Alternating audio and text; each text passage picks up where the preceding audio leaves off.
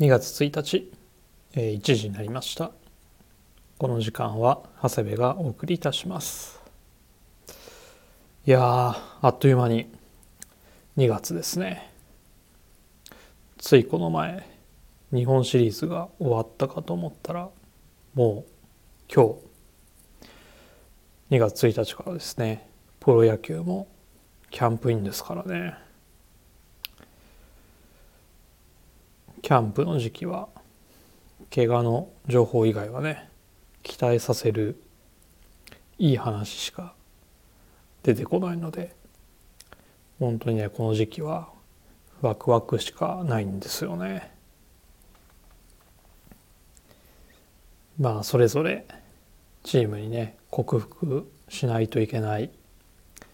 課題がありますよね。まあ、ジャイアンツはやっぱり先発の駒不足してますしまあ去年優勝したねヤクルトは守護神マクガフが退団しましたし、まあ、タイガースはねエラーが多かったですから守備面鍛えないといけないですしあと岡田監督になりますしね。まあベイスターズはねキャッチャーの峰井がソフトバンク移籍しましてまあ保守問題ありますしあとはねドラゴンズから移籍したショートのね京田が復活できるかまあ定位置取れるかどうかっていうのもねありますね。カープはね何でしょうかね。機動力でしょうかね。昨年はチーム盗塁数が26とねワーストでしたしなんかイメージとしてはね機動力野球っていうのがカープのイメージですけどまあ我がドラゴンズは涌井も入ってきてですねもう投手は万全ですけどまあやっぱりね二遊間と打つ方ですよね。まあ去年レギュラーだった阿部がね楽天まあ京田は先ほどお話ししましたけどベイスターズに移籍しまして二遊間はねえー、まあショートは昨年ブレイクした土田がまあ1年通してねどこまでできるのか伸びるのかっていうところもありますしまあセカンドはねもう新人の戦いですよね。2位の明治大村松。6位のアジア大の田中。あと7位日本新薬から来たね。26歳のオールドルーキー。福永。まあ三者三様の三内野手はね一軍スタートですから切磋琢磨して誰が出てくるか非常に楽しみですね。あとね今のところ第3の外国人の位置づけではありますけどもまあカリステっていうね内野のユーティリティプレイヤーも新しく入ってきましたしねまあ、外国人選手は、まあ、メジャーからねあのレッズで広島の秋山と同僚だったアキーノっていうねもう守備力半端ないって言われてる選手であり、まあ、あと大きいのもね打てるっていう触れ込みですけどもねまあそういったのも入ってきますしあと3年ぶりのね復帰のアルモンテっていうねあの強打者も入また入ってきますからもうその辺りもねしっかり今年に関しては補強してくれてますからねまあ熱い投手陣と打つ方がね噛み合えばまあクライマックスはもとより優勝も夢じゃないんじゃないかなと今は思っていますよ。もう2月末にはねオープン戦ですから本当楽しみですね。まあ、あとね今年は3月に WBC もありますからまあ一足早くね野球が楽しめますね。まあ、開幕前の WBC 開幕直前の3月3日4日は、まあ、バンテリンドーム名古屋でドラゴンズとのね日本代表の強化試合が2試合組まれてますのでまあそこでねあのまあ日本代表のがどれだけ仕上がってるかっていうのもまあもちろんね楽しみなんですけどあのドラゴンズがね日本代表に対してねどれだけできるのかっていうのをねあのペナントリーグ開幕前にね見れるっていうのはねもう結構ね熱いなと思っております。あと2月はですねあのコラージュ会まあコラージュ会っていうのがあるのかどうかはあれなんですけどあのではですねちょっと特別な月でしてあのフェブフェブラージュっていうですねえっ、ー、とまあ2月の英語フェブラリフェブラリーとあのコラージュを組み合わせたあの造語なんですけどあの日によってですねあの毎日1ヶ月間あの1日え、一つお題があってですね、えっと、そのハッシュタグをつけて、まあ、インスタに投稿するっていう、まあ、チャレンジ企画があのインスタであるんですけど、まあ、できるだけねそこは参加したいなと思っています。あのそこでね、まあ、すごい世界中からもちろん投稿があるんですけどあのそこかそこに取り上げられるとねあのまたなんだろうななんて言うんだろ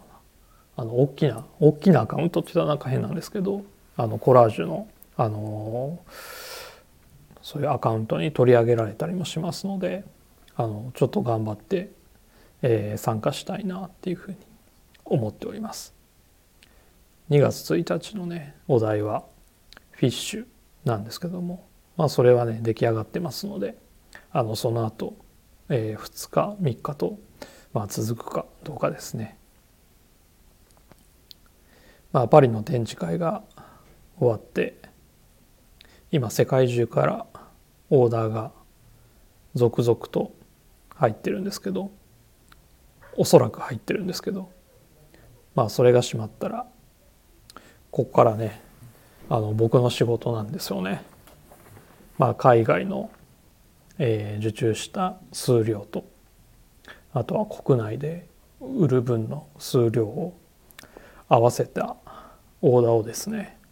えー、生産のチームに、えー、渡さないといけないので、まあ、ちょっとこれから忙しくなっていきますがなんとかえー、仕事の方もですねやりつつコラージュの方も頑張っていきたいなと思います。まあ、発注はですね何が大変かっていうと、まあ、与えられた予算と、えー、まあこのね2022年の秋冬を振り返りながらどれが足りなかったのかどれが多すぎたのかとかねこれが売れるんじゃないかこれはちょっと厳しいかなとか、まあ、そういうのをねあの数字拾いながらまあサイズのね割り振りだったりとかこの色に数のせようかなとかあのそういうのを考えながらなのでまあ割とね一品番に費やす時間がかかりますので2月の中まではね、えー、そんな日々が続いていきます。まあ、ということですねあのそういうこともあってあの来週再来週はラジオをお休みさせていただきます。まあ、というのも何度も話してますけど僕ですね本当に原稿がないとラジオできないのでちょっと来週再来週はその時間が取れそうにないので、えー、申し訳ないですけどもラジオをお休みさせていただきます。まあ代打が誰なのか聞かされてはないですが、まあ、たまには珍しい人の代打も楽しいんじゃないかなと思います。ではそろそろ始めたいと思います、えー、長谷部慎之介の「オールナイトビームスプラス」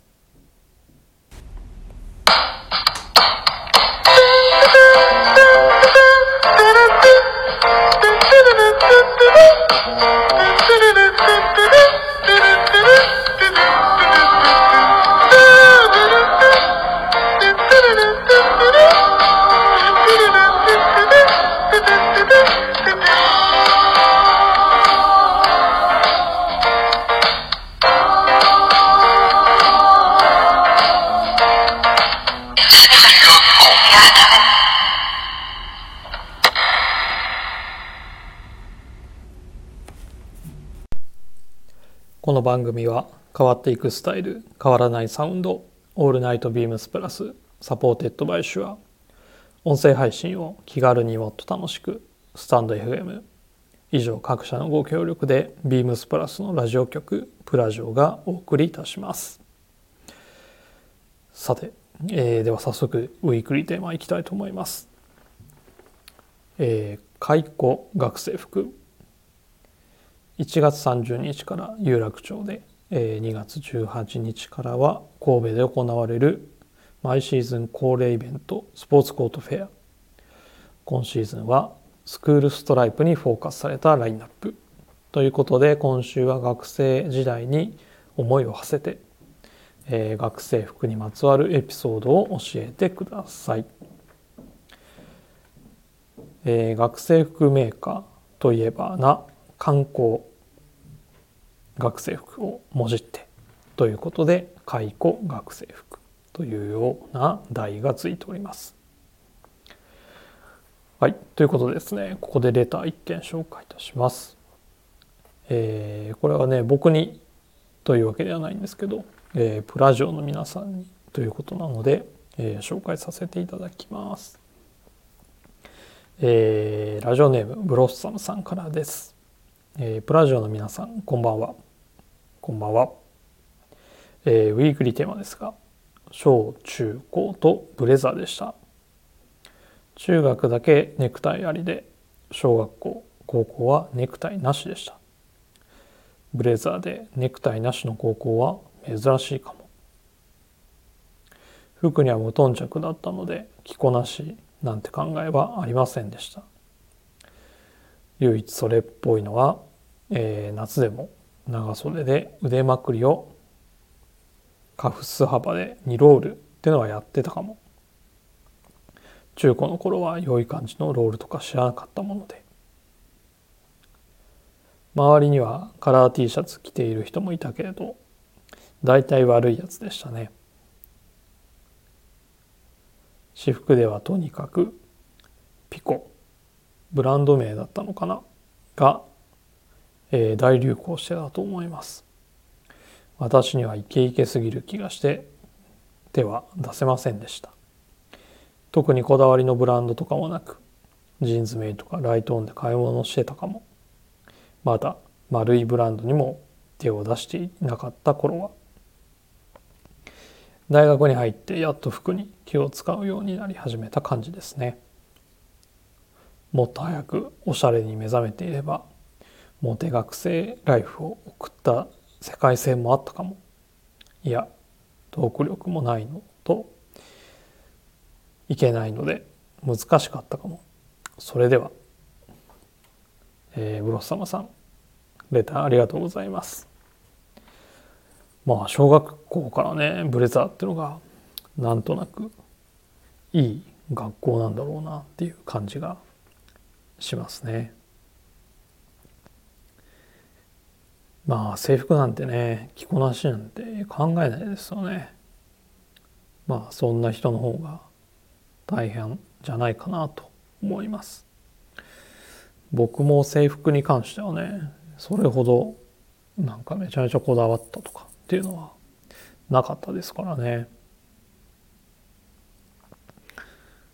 まあ僕も名古屋と言いながら市内ではなくて隣町なのでまあ都会のね名古屋市内にも頻繁に出られるわけじゃなかったので、まあ、近所のライトオン的なねジーンズショップとかよく行ってましたよね。あのジェームス・ディーンが表紙になったあのリーバイスのねカタログもらったりしてねまあその頃もあのユニクロはありましたけどまあ今とは全く違う感じで、まあ、仕入れの商品っていうのもねいくつかありましたね。あのアメリカ製のヘインズのパックティーなんかはあのユニクロで買ってましたしあとあのセロっていうねあのアメリカのシャツメーカーがあるんですけどもあのそこのオックスフォードのシャツとかもねユニクロで売ってましたからあのそういうのをね買っていた記憶があります。まあもっと早くねおしゃれに目覚めていればモテ学生ライフを送った世界線もっておっしゃってますけどまあ確かに今のね服の知識とかをね持ったまままあその時にね戻りたいですよね。もううちのね上の子あの高校生なんですけど制服はねないんですよ。私服。もうめちゃめちゃね羨ましいですもんね。まあちなみにね制服もない上に校則もないないようなもんなんであの髪の色も言われないしピアスしてても言われないしあの本当にね自由なところであのすげえ羨ましいなと思いながらあの見ています。まあバスケやってるんでねあのジャージの日も多いんですけどまあね僕の服勝手に着てたりねまあ自分で下北行って古着買ったりめちゃめちゃいいなっていうふうに思いますね。もう自分もねそれぐらいの時に東京住んでたらすごいね楽しかったんだろうなと思いますね。はい。まあブロサンさんレターありがとうございます。さてえー、制服ですね。制服。まあ中高僕は学ランでしたね。あのまあただねあの中学も高校もまあ校則がね厳しくてですね。まあそんな思い切った、まあ、変形学生服は着たりはしなかったですね。まあ、僕が中学生の頃は、まあ、80年代のね終わりですからまあ地方にはねヤンキーっていうのがねまだ生息してましたからまあそれこそ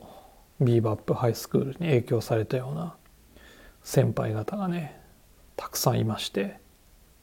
まあそういった人たちはね単乱にボンタン。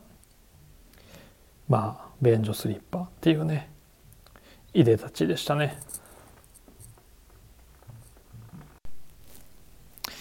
まあ当時ですね学生服で人気だったブランド今覚えてるのはですねあのベンクーガーとキングダッシュですね。同年代の人は知ってるんでしょうかね。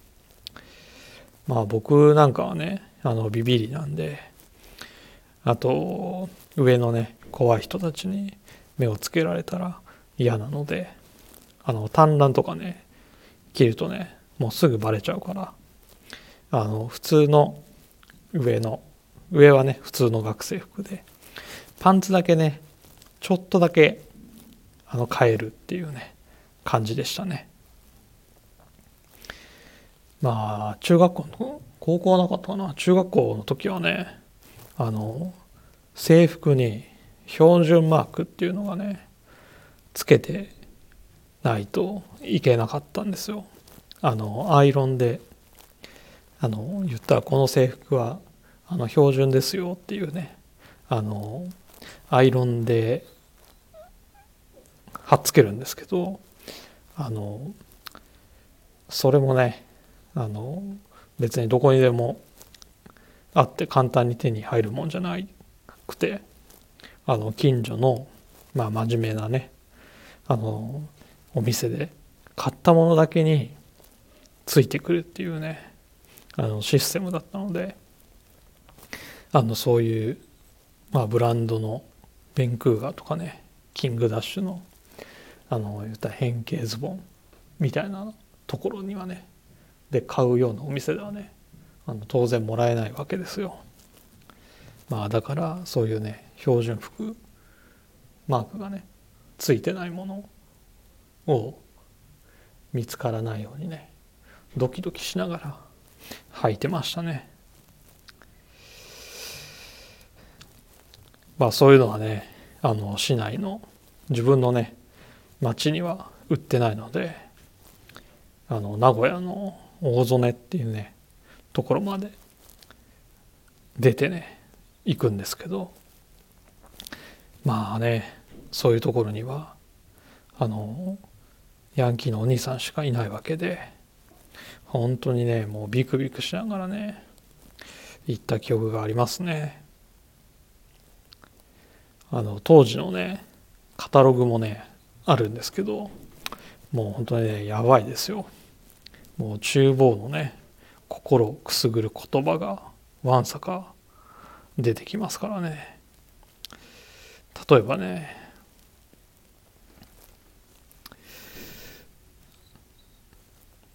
あのパンツのところのあのタックについてねあの説明文があるんですけどさらに華麗に挑発的に極上のインテリジェンスを。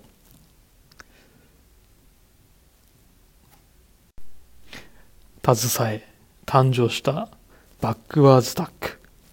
全てのラインに通ずる緊張感が絶対的な感性に満ちた先鋭的フォルムを形成している。とかですね。全ての妥協を許さない超感覚。美の美の秀逸を集結させた最新パーツに強烈な自己表現が確立された。先鋭的な要素を限界まで知り尽くすための贅沢な使用を施したフォルムである。とかね。よくこんな文面考えたなっていうような。もう厨房にとってはねもう心に刺さりまくりですよねきっと。はい。まあ僕のねあの制服の話はそんなところでしょうか。これ年代によって地域によって学校によって多分ね制服の話って全然違うんでしょうね。はい。多分通常のパーソナリティだとまあ鈴木泰治と僕が大体同年代ですけどあとはもう約その下ももう約10下になってきますからね。多分ジェネレーションギャップ的なところがすごいあるんじゃないかなと思います。明日のね広島なんかはねすごそうですよね。なんかね名古屋よりすごいなんかどぎついヤンキー文化がありそうな気がしています。はい。以上ウィークリーテーマでした。続きまして、えー、久しぶりのこのコーナー。長谷部の今日の一冊。あれこのタイトルだったかな。えー、本の紹介ですね、えー、本日は、えー、先日行ってきたですね。池袋の古本祭りで手に入れた資料です。えー、服の資料はねといえばもうここっていうねワールドフォトプレスから出ているものなんですけども、えー、飛行服発達誌、えー、フライトジャケット発達誌ですね、えー、まあその名の通りフライトジャケットに特化したムック本です。まあこれはですね本当にもう当時のえー、資料写真ですねをもう多いですし、まあ、紹介されているフライトジャケットはまあヴィンテージの本当にそれですしレプリカとかでもないですしねあの資料性としたあのすごい貴重な本だなっていうふうに思います。まあ、内容もねあの開発と温度の関係とかまあ、素材変遷、まあ、ラベルの見方あと各フライトジャケットのねモデルの詳しい説明ももちろんありますからまあフライトジャケットのことを知りたければまあこの一冊があればとりあえずこと足りるかなと思います。似たようなので飛行服総目録っていうねあのマリリン・モンローが大きくあの写っている表紙のがあるんですけどあのそっちはねあの当時買えるあの現行品ですね。アビレックスとかアルファとかまあそっちの商品がねあのメインで載ってるような、まあ、いわゆるあのカタログ的なものなのであの買うなら、えー、飛行服発達誌の方買ってください。結構面白いですよ。あのスタッフの皆さんも是非一冊手元に置いといていただけるといいんじゃないかなと思います。レターを送るというページからお便りを送れます。ぜひラジオネームとともに話してほしいことや僕たちに聞きたいことがあればたくさん送ってください。メールでも募集しております。メールアドレスは bp.hosobu.gmail.com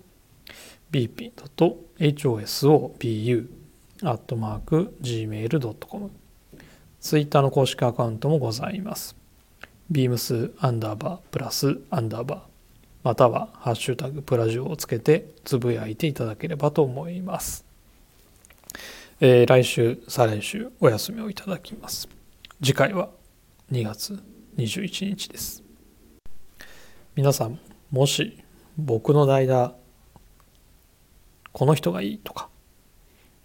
この人とこの人の組み合わせを聞きたいとかあれば、ぜひレターにてリクエストお願いいたします。それでは今週はこの辺で2月21日にお会いしましょう。